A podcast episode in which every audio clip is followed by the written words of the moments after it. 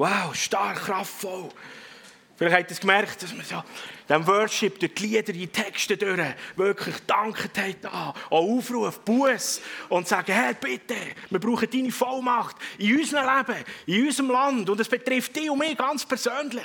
Es geht um uns selber und nicht einfach um die anderen, sondern dass wir dort drin stehen. Und ich habe den Originalwortlaut vom eidgenössischen Dank, Buß- und Betttag, das ist noch eine herrliche alte deutsche Sprache.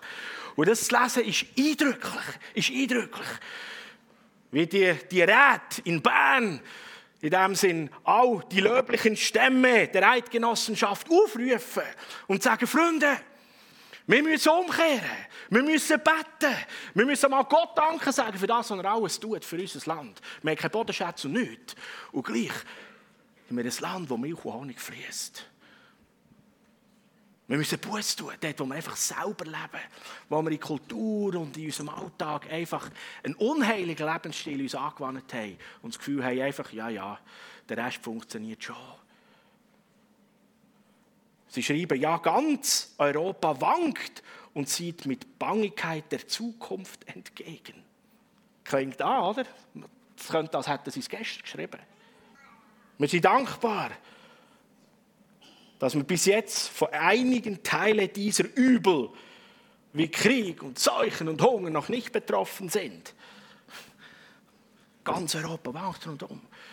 Und sie rufen aus, wohl sind die Tage, die zur Buße rufen. Umdenken, hey, für was laufen wir, für was leben wir? Darum lasst uns aufrichtig Buß tun, flehen und beten, dass Gott mit uns sein möge. Und sie rufen auf, noch besonders, weil dazu mal hat es nebst den schlimmen Krankenzeichen, die sie hatten, hat es geregnet, was das Zeug hält. Es war heiß, Schmelzwasser, Überschwemmungen. Wie ist jetzt das mit Hageldreifen und Zeug und Geschichten und Keller, die voll sind? Ich weiß nicht, ob es je eine Zeit gegeben hat, wo Mut und tiefes Glaubensleben nötiger war als heute. Hm.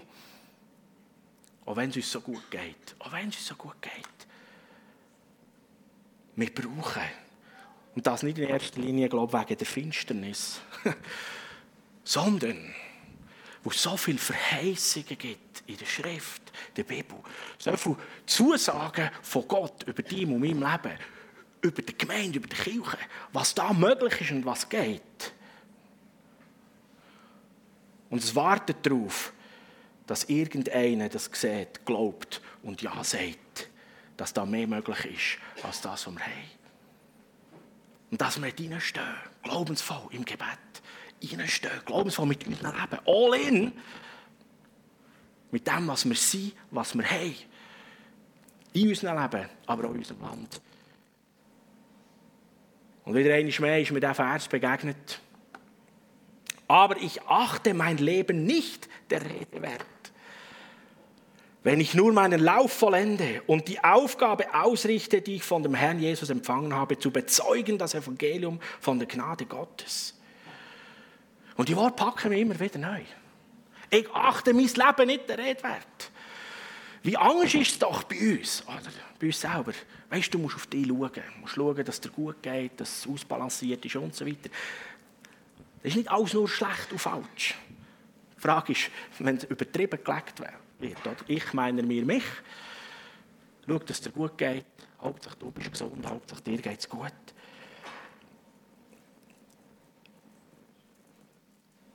Was sind unsere Vorstellungen, unsere Wünsche von unserem Leben, von unserem Alltag?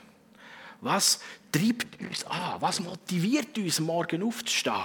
Was ist das, was unser, unser Bestreben prägt? Unser alltägliche Sorgen. Von was ist das angetrieben? Und der Vers sagt, ich achte mein Leben nicht der Rede wert. Krass, krasse Ausrichtung und Motivation. Es geht im Fall nicht zuerst um mich, um mein eigenes Leben. Und das, was ich das Gefühl habe, hier irdisch, das sehe ich jetzt. Das zeugt von Hingabe und Ausrichtung. Und dann kommt die Antwort, wenn ich nur, wenn ich nur den Lauf vollende und in der Berufung und in dem, was der Herr mir geschaffen und gedacht hat, unterwegs bin. Und das betrifft jeden von uns. Nicht nur Geschäftsführer, Leiterinnen, Leiter, sondern wir alle zusammen. Es geht nicht in erster Linie um dein Ansehen, um meine Privilegien und all das. Es geht darum, dass ich laufen und leben in dieser Berufung, die der Herr mir gegeben hat. Wenn ich nur mein Lauf vollende und das ausführe, was Christus mir als Berufung ins Leben hineingegeben hat, mir dafür gemacht und gedacht hat. Und diese Sehnsucht und dieser Traum, das Teufel eigentlich Urverlangen, das steckt jedem von uns. Hast du das gewusst? Eigentlich das Tiefste innen wird jeder von uns eine Heldin oder ein Held sein. Nämlich wirklich, ja. Du willst Sinnvolles gestalten in diesem Alltag.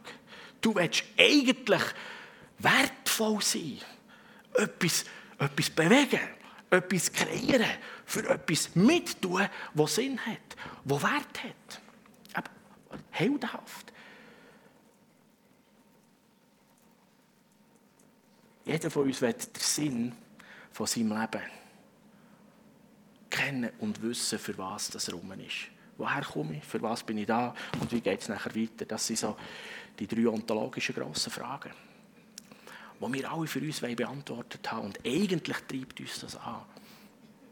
Und das ist etwas Wunderbares. Das ist Schöpfungsmaß. Das hat Gott in uns Menschen angelegt. So sind wir. Und Gott ist der, der unserem Leben Sinn gibt. Er ist der Designer, der Kreator. Das ist aber nicht, ich muss es selber herausfinden, sondern ich darf das, indem sie mit der Offenheit suchen und entdecken und merken, Gott, wie hast du, wie hast du für mich gedacht? Und das heisst, schlicht und einfach, unterwegs sein, herhören, auch irgendwo entdecken, hey, was habe ich für Fähigkeiten, für Gaben, was sind für Ressourcen, was, was ist mein Strickmuster? Und in dem Sinne der Heilige Geist anfangen zu verstehen und merken, wow, das ist die Berufung, die Gott mir hat. Und in dem Sinne laufe ich jeden Tag. Das ist nicht das, was ich irgendwann einmal auf einem Zettel Berufung sehe und dann, ah, das fängt in 40 Jahren an. Nein. Schon wenn ich auf die Welt gekommen bin, da ist ein Plan, ein Ziel in dir, in meinem Leben. Und das ist Berufung. Und das dürfen wir sehen. Immer wieder noch schärfer, noch mehr entdecken in diesem Lauf unterwegs sein. Und wenn wir in diesem Plan, in dieser Berufung von unserem Leben unterwegs sind, dann sagt die Bibel, dann sind wir Menschen nach Gottes Herz. Menschen nach Gottes Herz. Nicht, wo wir immer etwas beweisen müssen, sondern ganz schlicht und einfach. Wo wir mit Haut und Haar, mit allem, was wir sind, in dem Innen möchten laufen und leben. Das Helden verlangen, sagen, Gott, alles, was du in mein Leben hineingepackt hast, alles, was du mir gegeben hast, ja, mit allem drunter und drüber im Fall auch, mit allem Scheitern. Das ist das Schöne, Gott macht auch aus Mist Dünger, wo etwas wächst. Wenn wir es ihm herlegen und er kann kommen und Sachen verändern, neu machen. Wir haben gesungen, im Lied, nichts bleibt so, wie es mal war. Dort, wo er ist, dort gibt es Veränderung, gute Veränderung, schöne Veränderung. Und wenn wir die Bibel schauen, was finden wir für Menschen, die bei Gott Anerkennung gefunden Was sind Helden? Das interessiert mich immer wieder. Gell, die, die, mich ein bisschen kennen, oder? sagen, ja, genau. Das interessiert mich. Herr, wo gibt es mehr? Wie geht das? Wie sieht das aus? Und wenn wir in Hebräerbrief einsteigen, und dort in dem 11. Kapitel kommen wir dazu, das wird auch die Heldengalerie genannt. Dort entdecken wir etwas von dem. Und wir sehen, das sind Glaubenshelden. Es geht nicht in erster Linie darum, was sie gemacht haben, sondern die Antwort, warum haben sie es gemacht, warum haben sie es erlebt. Und es heisst immer wieder, sie haben tief geglaubt und vertraut. Und ganz interessant ist, wenn wir da lesen, äh, der Mose, der Abel, wie haben sie das alles machen können? Jakob, der ausgezogen ist, zurück wieder die Brüder gefunden hat und, und, und. Wie kam es, dass die Israeliten durch das Rote Meer zogen, als wäre es trockenes Land? Fragezeichen. Der Grund dafür war ihr Glaube. Wie kam es, dass die Mauern von Jericho einstürzten? Der Grund dafür war der Glaube der Israeliten denn auf Gottes Befehl hin waren sie sieben Tage lang um die Stadt gezogen. Etwas völlig Irrsinniges, oder? Lauft siebenmal dort um die Stadt herum und dann werdet ihr das Zeug reinnehmen.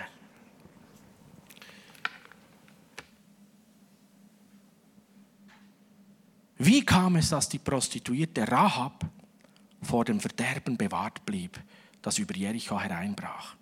Der Grund dafür war ihr Glaube. Ist cool, hä? Da kommt der Prostituierte in der Bibel vor und wird als Glaubensheldin genannt. Das heißt, sie hat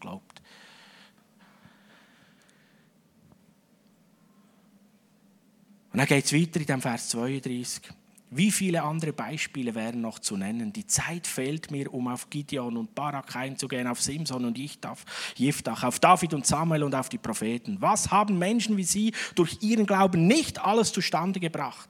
Sie zwangen Königreiche nieder, sie sorgten für Recht und Gerechtigkeit, sie erlebten die Erfüllung von Zusagen, die Gott ihnen gemacht hatte. Sie hielten Löwen das Maul zu, sie blieben mitten im Feuer unberührt und von den Flammen, sie entkamen, sie entkamen dem tödlichen Schwert, sie wurden, wo es ihnen ihnen an Kraft fehlte, von Gott gestärkt. Sie erwiesen sich als Helden im Kampf, sie schlugen feindliche Heere in die Flucht. Es kam sogar vor, dass Frauen, die Gott vertrauten, ihre verstorbenen Angehörigen zurückerhielten, weil Gott sie wieder lebendig machte. Das hat mich heute schnell angehalten und dachte, also was für Frauen? Was sind denn das für Frauen? Oder? Da werden sie einfach Frauen genannt. Oder? Vorher hatten die anderen Namen, gehabt, da, Jiftach und Barak und so. Und dann finden wir eine davon, 1. König 17. Eine Witwe, da irgendwo im Land, in einem Städtchen, Zarpat. Und da kommt der Prophet. Lange Geschichte, schon unterwegs, könnt ihr das nachlesen. Und er kommt zu ihr und sagt, Frau, gib mir zu essen und etwas zu trinken. Und sie sagt ihm, hey, ich bin jetzt gerade Holz sammeln und ich habe nur noch ein bisschen Mehl, ein bisschen Öl. Jetzt mache ich das letzte Brötchen für mich und meinen Sohn und er ist fertig. Dann haben wir nichts mehr. Aber sie erkennt irgendwie Gottes Auftrag und sagt, aber du Mann Gottes, weil du das sagst, und dann machen wir das. Und sie geht und backt ein Brot und bringt es zum Prophet. Und sie stellt fest, dass der Ölkrug und das Gefäß vom Mehl nicht mehr ausgeht. Füllt immer nachher, nachher, nachher. Und eine Zeit später, ich weiß nicht ganz genau, dass Monate waren, auf jeden Fall stirbt ihre Gil. Und es würde jetzt zu viel Zeit brauchen, um das auszuführen, das Ausmaß vom Tod von dem Sohn, bei dieser Witwe, in diesem ganzen Haus, wo sie gelebt haben. Auf jeden Fall kommt sie zum Propheten und sagt, Herr, Mann Gottes, was soll das? Jetzt bin ich so glaubensvoll unterwegs und schau mal das Wunder, das Maul geht nicht aus, das Öl geht nicht aus, aber jetzt ist mein Sohn gestorben, was soll das? Und der Prophet sagt, hey, gib mir den. Er legt sich auf und das Leben kommt zurück. Und die Witwe hat ihren Sohn wieder zurück. Eine einfache Frau, die bereit ist, das zu geben, was sie hat. Schlicht und einfach. Ein bisschen Öl, ein bisschen Mehl bisschen Wasser, Punkt, fertig. All in, aber all in. Sie erscheint in der Bibel in der Heldengalerie, das hat sie wahrscheinlich nicht einmal gedacht, oder? das hat sie gar nicht geträumt. Menschlich gesehen völliger Nonsens. Ähnliche Haltung, Neue Testament. Da ist hier so ein Kind, oder? Riesen Jesus-Konferenz, alle haben Hunger, über 5000 Leute. Jesus sagt, hey, haben wir etwas zu essen. Und dann kommt das Kind und sagt, da, hier ist mein Picknick, mein Snüni. Ein paar Fische, ein paar Brot. Kannst du es haben. All in. Einfach so. Der Gideon, ein ängstlicher, unbedeutender, kleiner Landwirt, der jüngste in seiner Familie, 32.000 Kämpfer von den Midianiter. Und Gott sagt, du mit 300, das längt im Fall. Und er geht. Und sie gewinnen. Glaubenshelden. Aber nicht, weil sie außergewöhnlich gescheit oder weiss ich was alles waren, Millionären oder so, nein. Weil sie ihr Leben, ihren Glauben investiert haben und sagen, okay Gott, let's go. Hey, das mache ich. Wenn du mir Mehl und Öl gegeben hast, dann investiere ich das. Wenn ich gut kochen kann, dann investiere ich das. Wenn ich gut mit Kindern umgehen kann, dann investiere ich das. Wenn ich gut zulassen kann, dann investiere ich das. Verstehst du? Und Gott schreibt hier Geschichte mit ganz gewöhnlichen Menschen. Und ihrem Berufungsweg hat es außergewöhnliche Auswirkungen. Immer wieder. Als der Dirigierende aufgerufen hat für den Dankbus und Betttag, schreiben sie dort drin, wir sind zwar gescheit und technisch, medizinisch vorangekommen, aber wir müssen eingestehen, wir können geben, was wir wollen. Gegen die Wasserfluten, gegen Zeug, gegen Krieg, haben wir, menschlich gesehen, gleich nichts zu bringen. Und sagen, und lasst uns der Allmächtige ganz neu wieder suchen dass er in unserem Leben, in unserem Alltag hineinkommt und dass wir ihm nachlaufen, einen heiligen Lebensstil führen.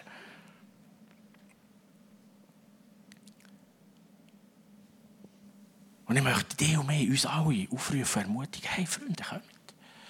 Wenn das auch dein Verlangen ist, so einen, einen Held zu wissen, hey, in meinem Alltag, was geht? Komm, bist mutig, fürchte dich nicht vor den Herausforderungen.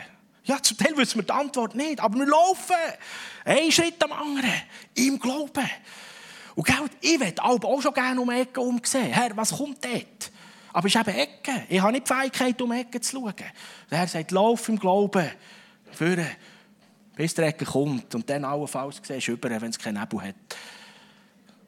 Aber lauf, treu, ein Schritt am anderen. Im Glauben. Und nicht hocken bleiben und warten. Yeah, da weiß man nie, was dort kommt. Investier, lauf. Komm, wir gehen. Hab Vertrauen und Glauben, dass Gott das Unmögliche möglich macht. Wie die Witwe. Einfach reingeben. Wie ein Gideon.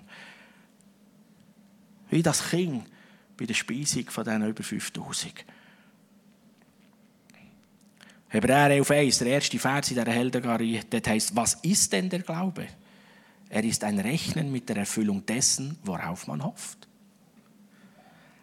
ein Überzeugtsein von der Wirklichkeit unsichtbarer Dinge. Dass ich im Glauben überzeugt bin, dass das, was jetzt noch nicht ist, eigentlich himmlisch gesehen schon Realität ist. Es, es muss noch sichtbar. Und es wird. Und ich gehe. Und ich laufe. Und ich bin dran. Und du weißt nicht immer, was durch dein Leben und dein Dienst, dein Investieren passiert. Viele von uns kennen Bill Wilson. Er erzählt immer seine eindrückliche Geschichte. Wie seine Mutter ihn am Ecke dort irgendwo an der Straße stehen Und irgendwann kommt einfach so ein ganz normaler, einfacher Mann aus der Church steht nebenan. Hat den Bub gesehen am dritten Tag und sagt, weisst, deine Mami kommt nicht mehr. Komm mit mir. Nimmt ihn mit, gibt ihm ein neues T-Shirt, neue Hosen und investiert 100 Dollar und schickt ihn ins Kinderlager der Kirche. Und das verändert ihm sein Leben. Und das wird der Bill Wilson, der Hunderttausende von Kindern weltweit in Sonntagsschulen auch wiederum berührt, rausholt aus dem Verlorensein, aus dem Elend, aus all dem. Ein einfacher Mann von ihren unbedeutenden Killen, der sagt, okay, ich packe den Gil. Was ich habe, sind 100 Dollar und ich kenne meine Leiter, das ist jetzt ein cooles Kinderlager und schickt ihn dorthin. Und dann haben organisiert, dass er dann wohnen dort im Gemeindegebäude und das Essen bekommt und so. Wer weiß was genau aus dem wird, was du und ich investieren. Aber folgen wir diesen Impulsen und machen etwas, schauen wir nicht nur zu. Und es geht noch weiter dort, in dieser Heldengalerie. Und das hat mich absolut gerockt. Ab Vers 35. Andere, die auch Gott vertrauten, ließen sich lieber zu Tode foltern, als sich von Gott loszusagen, obwohl sie dadurch freigekommen wären.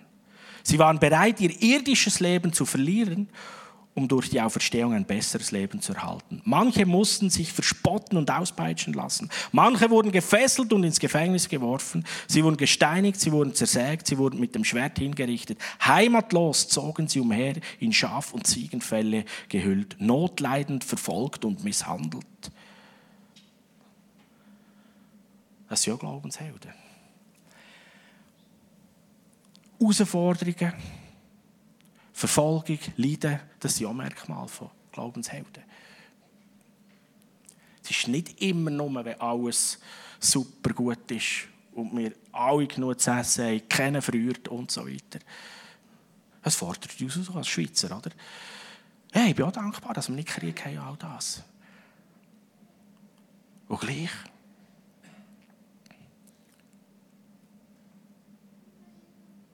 Die Welt war es nicht wert, sie in ihrer Mitte zu haben. Wow. Die Welt war es nicht wert, sie in der Mitte zu haben. Das ist das Zeugnis von diesen Mann und Frauen, die bereit waren, zu leiden, zu verzichten, verspottet zu werden, übervorteilt zu werden, beschissen zu werden. Das Gefühl, ja, hey Mann, alle anderen haben zwei Autos und ich verschenke mein einziges Auto noch weiter. Oh, ist doch nicht, ist nicht gerecht. Ja. Hast du zu deinem Berufungsplan gehört? Hey, do it. Ich sage nicht, dass du jetzt dein Konto musst plündern musst. Aber ich würde sagen, du musst auch nicht unbedingt einfach um alles in der Welt drauf hocken bleiben. Es gibt so viel, was wir geben können, investieren. Wo wir dran sind, auch unsere Zeit.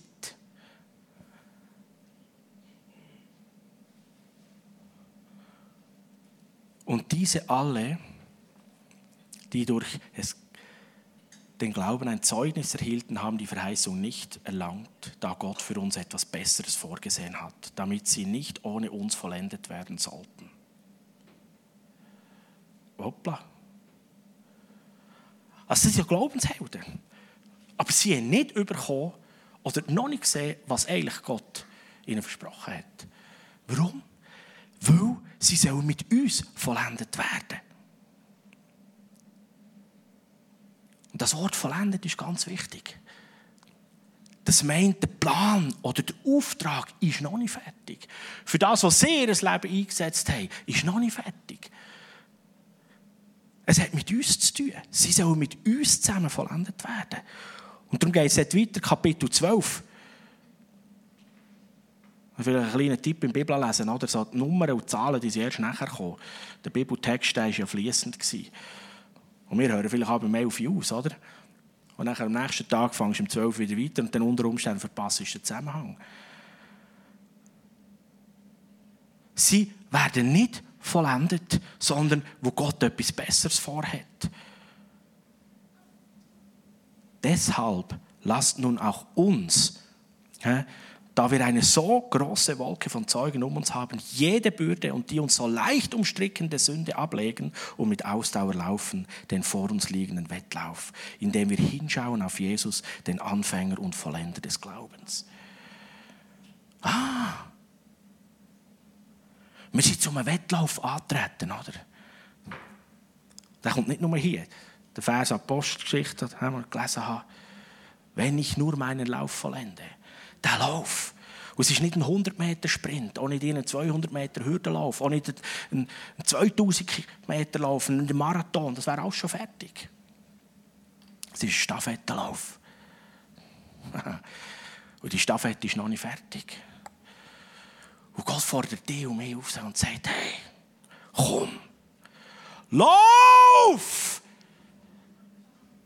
Wir haben Wolken von Zeugen. Die Witwe von Zartbad, die ist gelaufen. Das Kind dort, das ihr Zübra ist gelaufen. Der Barak, der Gideon, Jeftach, all die sind gelaufen. Auch die vor uns, Rainer Bonke, die, die sind gelaufen. Und jetzt ist es an dir und an mir. Willst du laufen? All in. Wenn ich nur meinen Lauf vollende. Sie spornen uns an. Es geht um etwas viel Größeres als mein eigenes Gärtchen und mein Alltag. Um etwas viel Größeres. Wir gehören in ein grosses Ganze. Das verstehen zum Teil Koreaner besser als wir Schweizer. Oder? Die, die wachsen mehr in einem Kollektivdenken auf. Und wir in diesem so stark individualistischen. Und dass wir dort wirklich einfach laufen. Es geht um ein grosses Ziel, ein grosses Miteinander. Lauf! Evelyn, Andi, Miriam, Danu, lauf, Heidi, lauf.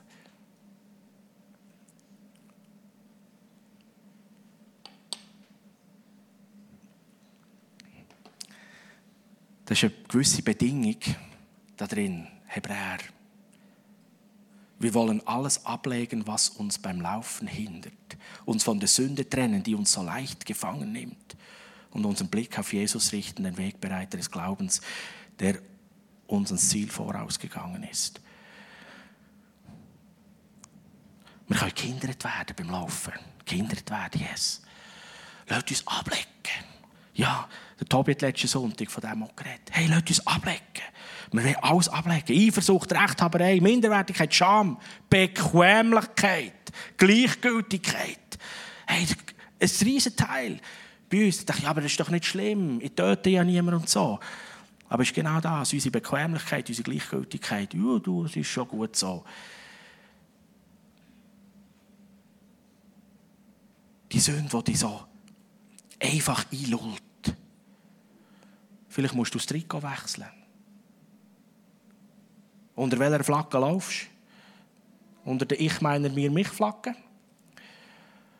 Oder laufst du Sieg Gottes? Vielleicht musst du wirklich das Trikot wechseln. Deine Gesinnung frisch. Hey, das muss ich mir immer wieder überlegen, für was laufe ich. Es kann einfach ganz fromm sein und am Schluss laufe ich aber auch noch für mich. Wollte ich für Jesus laufen? Bin ich für ihn unterwegs? Laufe ich? All in. Bekennen wir uns zum Glauben. Laufen wir. Und sind dran. Dass wir ganz praktisch mit reingehen, dienen, helfen, unterstützen. In all dem, was Gott dir und mir gegeben hat. Und der Bibeltext fordert auf, dass wir durchhalten sollen. Zu diesem Lauf, den wir antreten, sind die Band kommen. Ich habe einen Artikel von Leiterschaft gelesen, Ausdauer wird unterbewertet.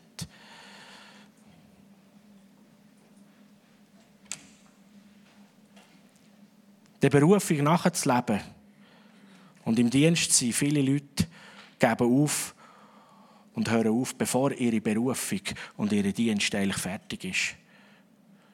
Und er schreibt, ich bin so dankbar, dass ich die vielen Male, wo ich versucht war aufzugeben, es nicht getan habe. Das ist nicht nur im geistlichen Dienst und der Berufung so, sondern auch im Leben, in Freundschaft und Ehe. Das ist alles, dass wir nicht aufgeben dran sind. Zum Teil ist es, ja, ist mühsam. Und packen wir es irgendwie nicht. Aber dort Glauben dran bleiben und sagen, yes, ich laufe. Es geht um etwas viel Größeres. Es geht um ein grosses Ziel. Und wir wollen miteinander etwas bewegen. Wir haben die Ehre und die Aufgabe, alles zu geben, und vollendet zu werden. Hey, überleg dir das mal. Vollendet zu werden in dieser Staffette, die sie eingreichen, in der Ewigkeit wird einlaufen. Überleg dir mal, wenn du bereit bist zu laufen und wenn du laufst in deinem Lauf, dass vorher auf der gleichen Staffette der Mose gelaufen ist, der Abraham, der David, die Rahab, die Witwe von Zarpat, all die sind gelaufen und wollen weitergeben. Und jetzt liegt es an dir und mir. Laufen wir. Bist du bereit zu laufen? Come on, Pimi! Lauf! Freunde, laufen wir. Unser Land, unsere Nachbarn, unsere Arbeitskollegen. Hey, das geht, Entschuldigung, der Begriff, an Arsch. Wenn wir nicht verwachen und merken, dass wir gemeint sind zum Laufen, Menschen, die das Gefühl haben, im Bankkonto, in unseren Ferien, all dem zusammen sechs. Und jetzt jammer wegen der Strommangellage. Ja, das ist ernst. Hey, das gibt irgendwelche Leute in einer Dreizimmerfamilie, Wohnung und so, wenn die Stromkosten irgendwo plötzlich 60% aufgehen und und und. Ja, das ist tragisch. Und gleichzeitig, hey, wir haben so viel. Uns geht so gut. Für was leben wir? Für was laufst du?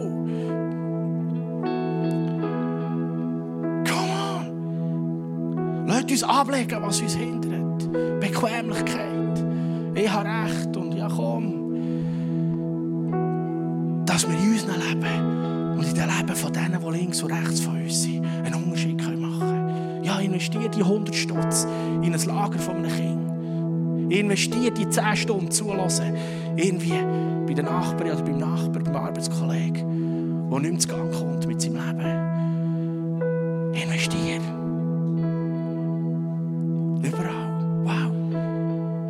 Dienst in der Kirche investiert. Please, come on. Bistro, Technik, Jugend, Kids, Worship, überall. Komm, du hast Gaben bekommen. Laufen wir miteinander. Dass wir Strahlkraft haben. Dass unsere Gebete eine Auswirkung haben, die Hände und Füße bekommt. Und lasst uns in einen Moment hineingehen von der Anbetung. Und vielleicht musst du Buß tun, ja. Und sagen, okay, Herr, sinnbildlich gesehen, ich muss das Trikot wechseln. Ich bin einfach für mich gelaufen. Oder für sonst irgendetwas. Aber ich werde für dein Reich laufen. Ich war jetzt bequem. Oder ich hatte immer noch Ausreden. Herr, ich möchte einen heiligen Lebensstil führen. Ich möchte wirklich mit allem, was ich habe, laufen gehen. Für dich. Und lauf ausdauernd, leb ausdauernd. Hast du schon Leute gesagt, ja, jetzt habe ich schon zehnmal gebetet. In dem Fall lassen wir es jetzt sein. Sagen, bleib dran, bis ausdauernd. Ja, ich leide mit dir, ich will es auch jetzt schon sehen. Bleib mir ausdauernd.